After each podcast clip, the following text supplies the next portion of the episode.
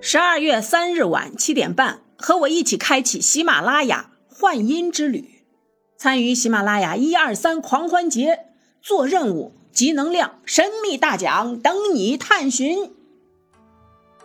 Hello，大家好，这一期我们谈一谈成年人崩溃的方式。小孩子经常会崩溃，但是他们的崩溃方式很简单，就是哭闹。用哭闹来表达自己的不开心，但是成年人呢？我随手打开电脑网页，输入“崩溃”两个字儿，点击搜索，冒出来的有：女儿在火车站走失，父亲崩溃，当街抛洒百元钞；小伙儿本科毕业，当街卖水，遭父亲嫌弃，当街崩溃。两岁幼童烫伤，父亲崩溃，当街痛哭。姐姐骗傻弟弟，爸爸没有去世，妈妈却当街崩溃。少年无证驾驶摩托车撞死人，母亲崩溃，当街责骂。郑爽崩溃，当街哭泣。淄博男子当街敲锣痛斥父亲。称其当着孙女的面侵犯儿媳，该男子崩溃。十六岁高中生打架，当街泼氨水送医时，父亲崩溃。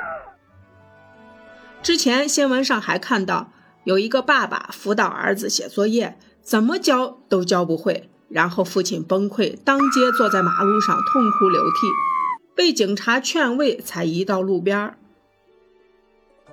崩溃是一个汉语词儿，意思是人因为过度的刺激或者悲伤超出了本人的心理承受极限而彻底的情绪失控、绝望无法自制。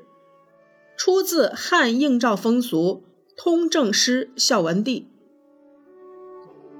现代人面临各种各样的压力，比如说升学不顺，比如说投资失败，比如说失业。比如说离异。总的来说，人生在世，不顺心事十之八九。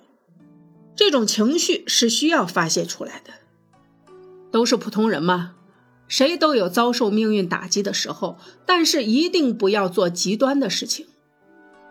之前也看到过这样的一个事例，在华山的长空栈道，有人背着包直接跳了下去。这样的做法特别极端，是一种不负责任的表现。你解脱了自己，却伤害了自己的亲人。人一定要善于做自己的情绪管理，尽快的从低谷中走出来，不让不良情绪打垮自己。心情极端郁闷的时候，可以找朋友聊一聊。觉得找朋友你说不出口，也可以跟陌生人聊一聊。你可以回家对着墙说，可以对着镜子说，可以到山里去跟山说。说了以后，你可能会好一些。当然，你也可以大哭。为什么不可以哭呢？哭一场，你会轻松很多。但是千万千万不要做伤害自己、伤害别人的事情，否则等这个事情过了以后，痛定思痛，你是没有后悔药可以吃的。总之，成年人的世界都不容易。当你面临各种苦难的时候，你要想着这件事儿对你来说只是偶然的，只是暂时的，很快就会过去。也许对你只是磨难和磨练。在这儿，我想举一个真实例子。在我上高中的时候，我们学校有一个物理老师的女儿，是我们班物理老师。不知道是因为谈恋爱还是什么别的事儿，喝农药自杀了。药喝下去以后，他就后悔了。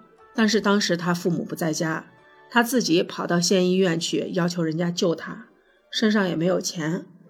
结果呢，死在了医院的长凳上。这就是他做完极端事情以后，马上就后悔了。还有一个，暑假孩子快要开学了，但是作业没做完。爸爸就骂孩子，最后两个人推推搡搡动了手脚。爸爸生气以后，顺手捞起砖头将儿子砸死了。十五岁的大小伙子呀，养起来多不容易的，结果失手了，你说他事后不会后悔吗？肯定会。还有一件事儿，也是一个小孩在家里偷了妈妈一百块钱，买了一点零食，买了两本课外书。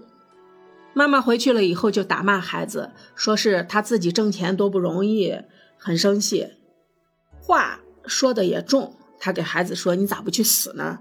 我挣钱多不容易的。”然后呢，这个孩子也是反应过于激烈，从五楼跳下去摔死了。妈妈事后是后悔不迭，说当时真的只是说说而已。但是说到底。就是一百块钱的事儿，自己十多年以来的心血都抹杀了。不理智的时候说出的话、做出的任何举动，都有可能会造成让你无法承受的后果，和你的家庭无法承受的后果。不是后果，是恶果。所以呢，任何时候要尽量的平复自己的情绪，让自己冷静下来，压制自己的不良情绪。可以找朋友倾诉，但是千万不能干出格的事情。记住了，冷静，冷静，再冷静。这一期我们就到这里，再见。